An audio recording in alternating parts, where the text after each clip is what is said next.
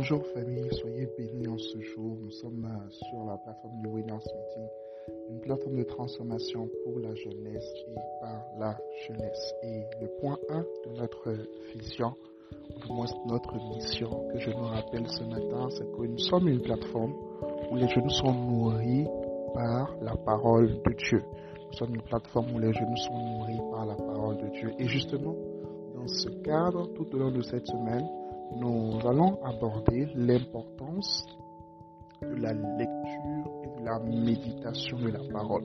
L'importance de la lecture et de la méditation de la parole en prévision de notre sprint qui va commencer dimanche. Donc dimanche prochain, pour ceux qui ne le savent pas encore, dimanche prochain, nous démarrons un challenge de 14 jours. C'est-à-dire, en 14 jours, nous allons tous ensemble lire le Nouveau Testament, de Matthieu jusqu'à Apocalypse. De Matthieu jusqu'à Apocalypse, nous allons lire le Nouveau Testament en 14 jours. Amen. Je crois que nous pouvons tous y arriver par la grâce de Dieu. Somme 119, le verset 9. Comment, quand on est jeune, avoir une vie pure? C'est en se conformant à ta parole. Ce sont les paroles de David dans le livre des Psaumes, Psaume 119, le verset 9. Combien de personnes, particulièrement les jeunes, se demandent ben, comment est-ce que je fais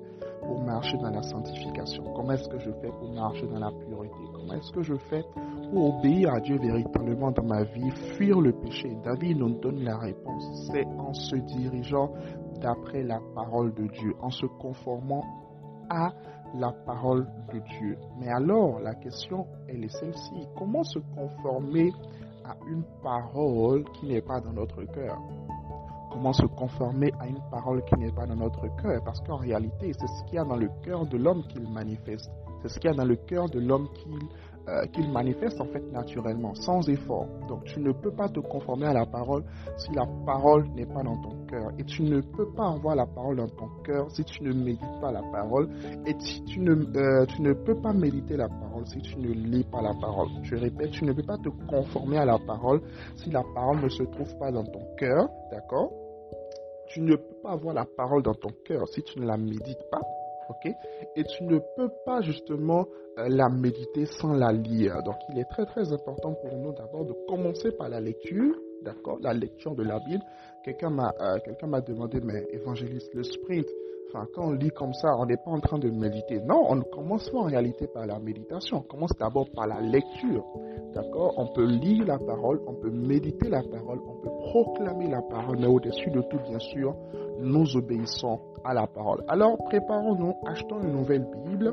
Euh, oui, je vous encourage vraiment à acheter une nouvelle Bible. Je vous encourage à, voilà, je vous encourage à préparer ce challenge. Je vous encourage à acheter une nouvelle Bible, acheter un nouveau cahier de, acheter un nouveau cahier de notes pour prendre des notes, tout ça. Préparez-vous, préparez-vous véritablement parce que pendant ces 14 jours, je suis persuadé que le Saint-Esprit, au travers de sa parole, va nous faire du bien. Le Nouveau Testament va nous amener à redécouvrir dans son entièreté l'œuvre achevée de Christ à la croix, les épîtres, à nous plonger dans les Écritures, à nous plonger dans notre héritage en Christ, à nous plonger dans, les épîtres de Paul, dans le ministère des actes, euh, dans le, dans le livre des actes, pardon. En tout cas, je sais que ça va être juste Wow. Amen. Donc préparons-nous, préparons-nous véritablement pour ce moment. Je veux, je veux nous encourager à revenir à la lecture, à la méditation de la parole. Alors écris avec moi aujourd'hui, je reviens à la parole. Bonne semaine dans sa présence, que Dieu vous bénisse.